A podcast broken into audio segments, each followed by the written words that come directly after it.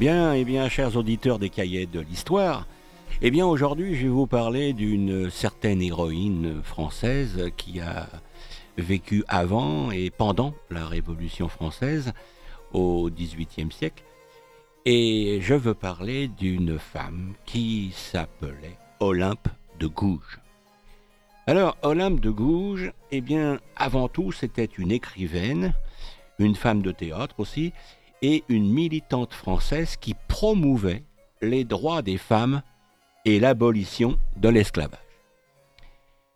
Alors son œuvre la plus célèbre est la Déclaration des droits de la femme et de la citoyenne. Il faut vous dire que pendant la Révolution française, c'était quelque peu, euh, comment je dirais, euh, osé. Et alors, euh, la publication aboutit à ce que Olympe de Gouges soit jugé et reconnu coupable d'une certaine trahison. Alors, en bref, je dirais que euh, Olympe de Gouges est une militante française qui s'est battue pour les droits des femmes et qui a rédigé, comme je le disais, donc la Déclaration des droits de la femme et de la citoyenne. Alors, c'est une femme qui était née euh, dans le sud-ouest de la France euh, en 1748 et euh, qui est décédé le 3 novembre 1793 à Paris. Alors, euh, alors à l'âge de 16 ans, eh bien, cette femme s'est mariée contre son gré euh, à un homme du nom de Louis Aubry, qui décéda un an plus tard. Et de Gouges s'installe à Paris en 1770, où elle crée une compagnie de théâtre et s'implique s'implique beaucoup même dans le mouvement abolitionniste grandissant. Alors, euh, après avoir rejoint la communauté théâtrale à Paris, eh bien, euh, Olympe de Gouges a commencé à écrire ses propres pièces, dont beaucoup traitaient explicitement de questions telles que l'esclavage, les relations entre les hommes et les femmes, les droits des enfants également, et le chômage. Alors, Olympe de Gouges a critiqué le colonialisme français et a utilisé son travail pour attirer l'attention sur les maux sociaux. Son travail, cependant, a souvent fait l'objet de critiques hostiles et de ridicules de la part de l'establishment littéraire dominé bien sûr par les hommes. Alors, certains critiques se sont même demandé si elle était le véritable auteur des œuvres sur lesquelles elle avait signé son nom. son activisme euh, social euh, et politique a commencé dès 1789, au début de la Révolution française. Alors, à cette époque, les Françaises n'avaient pas le droit de voter, ce qui signifie qu'elles n'avaient pas tous les droits de la citoyenneté. C'était le cas même si les femmes étaient actives dans la Révolution française, et beaucoup pensaient que ces droits, eh étaient les leurs en vertu de leur participation à cette lutte de libération historique. Alors, comme je le disais, euh, Olympe de Gouges, euh, qui était une dramaturge, donc, qui faisait beaucoup de théâtre, et qui a obtenu une certaine notoriété à l'époque de la Révolution, eh bien ne parlait pas seulement pour elle-même, mais pour beaucoup de femmes de France. Et lorsqu'en 1791, eh bien, elle écrivit et publia la Déclaration des droits de la femme et du citoyen. Inspirée, il faut bien le préciser, hein, de la Déclaration des droits de l'homme et du citoyen de 1789 par l'Assemblée nationale. Alors la déclaration de Olympe de Gouges reprend le même langage, mais l'étend à toutes les femmes. Et comme de nombreuses féministes l'ont déjà fait depuis, depuis Gouges à la fois a affirmé la capacité de la femme à raisonner et à prendre des décisions morales et à souligner les vertus féminines de l'émotion et du sentiment. Une femme n'était pas simplement la même chose qu'un homme, elle était son partenaire égal. Il faut dire que pour la fin du XVIIIe siècle, eh bien, c'est quelque chose d'assez révolutionnaire que de prononcer et de déclarer cela.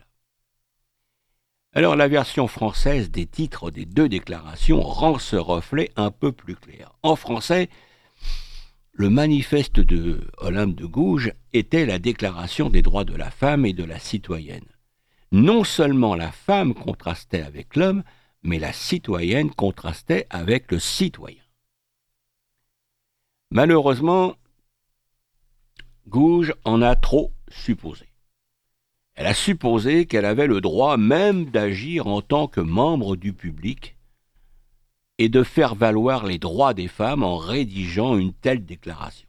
Elle a violé les frontières que la plupart des dirigeants révolutionnaires voulaient préserver.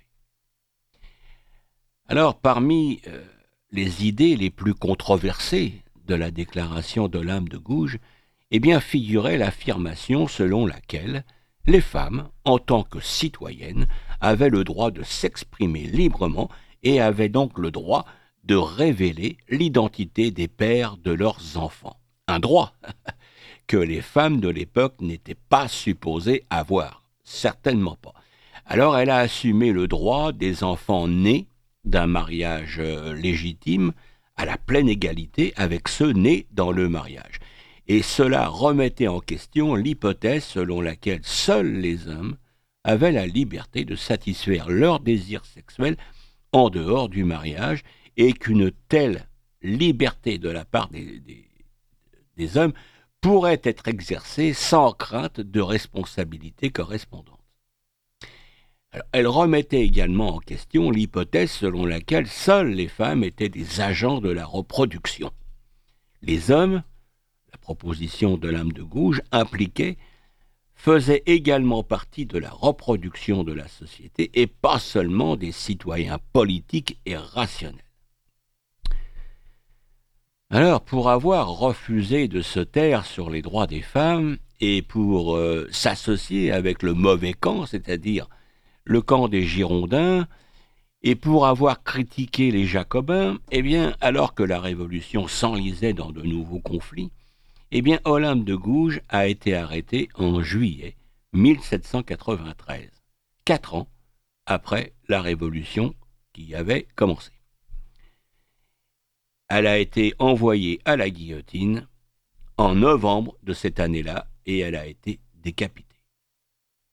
Alors, un rapport contemporain de sa mort a déclaré Olympe de Gouges, née avec une imagination exaltée, a pris son délire pour une inspiration de la nature. Elle voulait être un homme d'État. Elle a repris les projets des gens perfides qui veulent diviser la France. Il semble que la loi ait puni cette conspiratrice pour avoir oublié les vertus qui appartiennent à son sexe. Alors au milieu d'une révolution visant à étendre les droits euh, à plus d'hommes, Olympe de Gouges a eu l'audace de soutenir que les femmes aussi devraient en bénéficier. Et ses contemporains ont clairement indiqué que sa punition était en partie d'avoir oublié sa place et d'avoir violé les limites fixées pour les femmes. Alors, il faut dire que les idées de Olympe de Gouges ont continué d'influencer les femmes en France et à l'étranger après, sa mort. Euh, son essai, donc Déclaration des droits de la femme, a été réimprimé par des radicaux partageant les mêmes idées et inspirant la défense des droits de la femme de Mary Wollstonecraft en 1792. Les Américains ont également été inspirés par Olympe au cours de la Convention des droits des femmes de 1848 à Seneca Falls. Des militants ont produit la Déclaration des sentiments, une expression de l'autonomisation des femmes empruntée au style de Olympe de Gouges.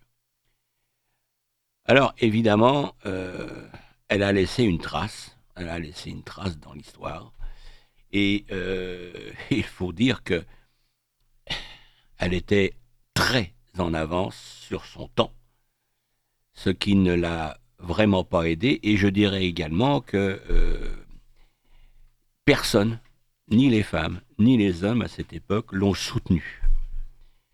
Alors voilà ce qu'on pouvait dire sur Olympe de Gouges.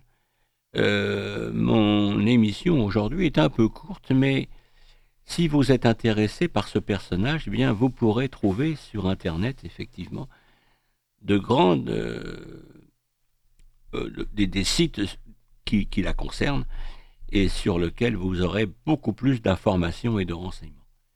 Eh bien, chers auditeurs, je vous laisse méditer sur cette femme qui, je vous le rappelle, s'appelait Olympe de Gouges. Merci de votre attention et à bientôt. Au revoir.